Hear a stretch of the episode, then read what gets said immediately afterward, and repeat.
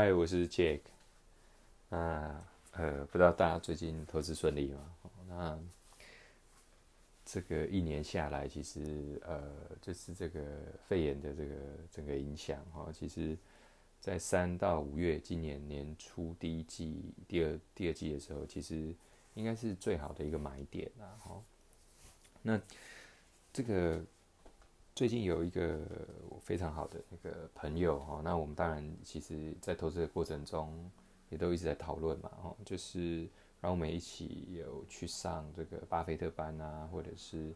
呃某个程度对这样巴菲特长期持有一家公司，然后享受他这个带来的这个复利效益，哈，其实都蛮有共识哈。不过他常常就是偶尔还是会不知道去哪里听一些名牌跟我报小道消息，说哪一次哪一次一定会涨。我就跟他讲说，你都已经学巴菲特，然后怎么都还在这个做这些呃无谓的这个消息面的这个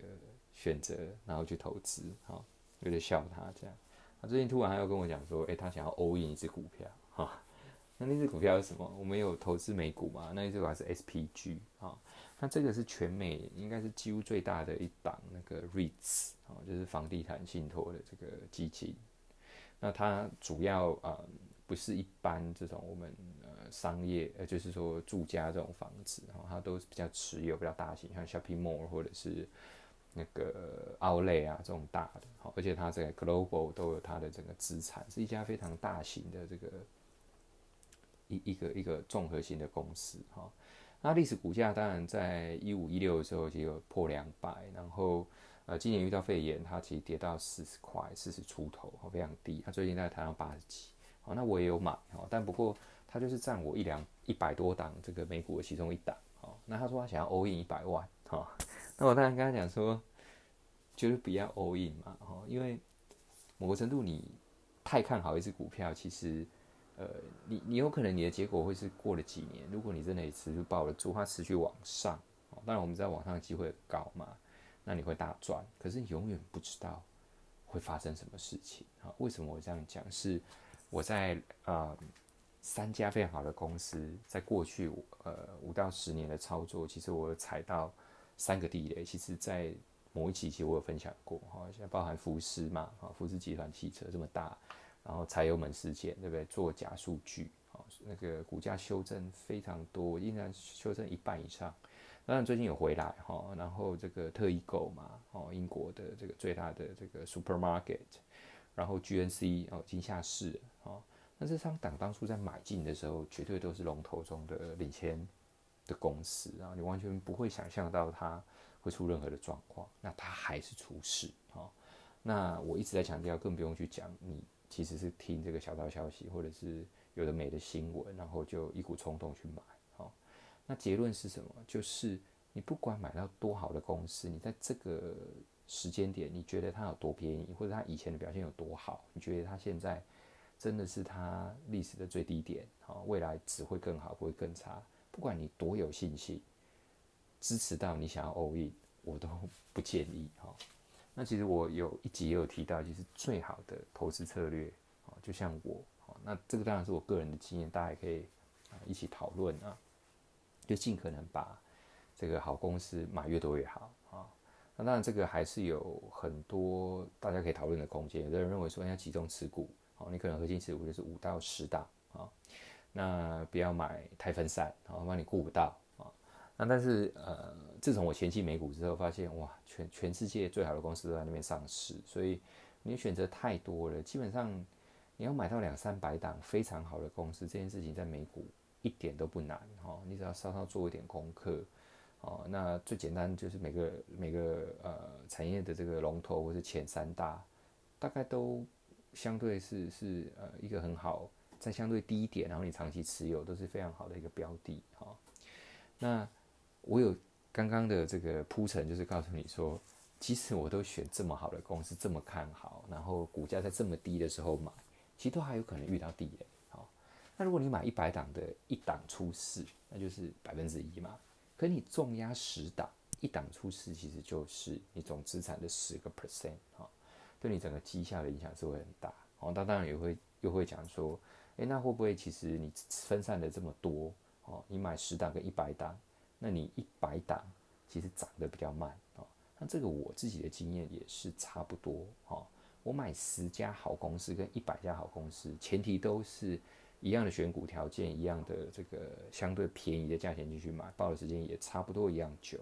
其实投资报酬率是差不多的。可是呢，我却能够大幅的减少这个出事之后直接冲击我报酬率的一个啊这样的因素啊。那特别是。如果你有集中持股或重压一档，其实某个程度你就有一点点在猜或是在赌，有一点点赌徒的心态啦。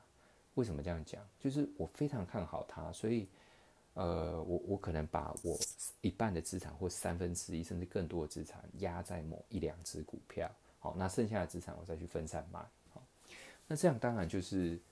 你你还是有一点点有一点点先入为主，哈，那你会说？我在那个决策时间点，我有很多数据告诉我，其实它就是最值得买，然后最应该买。好，那我以前也都是这样想，也是这样做。那很抱歉，我也是还是会遇到好公司，在一个呃，比比如讲这个福斯，你在买的当下，你怎么知道三年后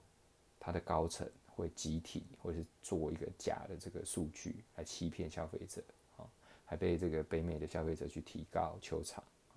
这件事情你在买的当下是不可能知道的，好，那更何况德国啊、日本这两两个这种民族性，你会觉得他们这么严谨，还是会给你做假数据，好，你就不用讲说，呃，其他国家或是呃 reputation 或是那个历史经验更差的这种呃企业或者公司，哈，没有办法知道的，哈，所以，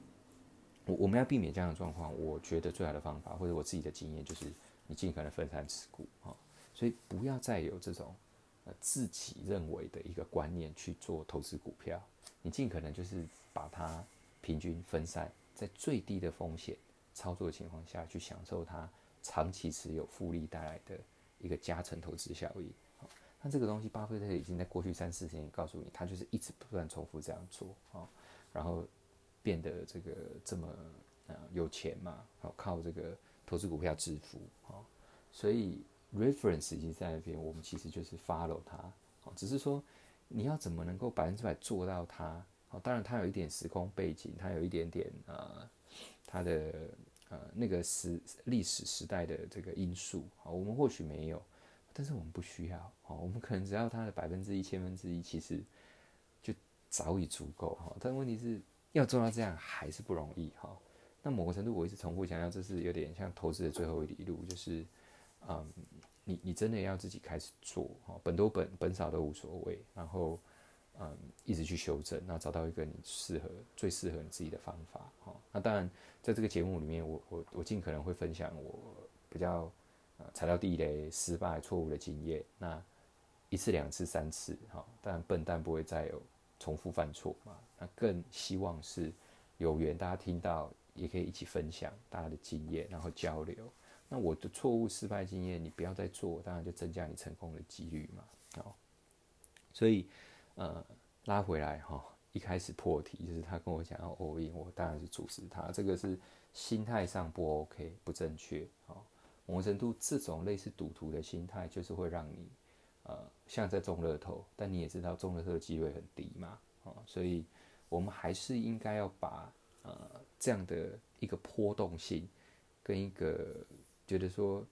呃，我这样重压，它只要涨个三倍，我可能就自由了。这种心态，尽可能让它不要出现，好，然后把你的投资尽量分散，然后去做最低风险的长期持有的配置，好，这是我的建议，好，那也提供大家参考。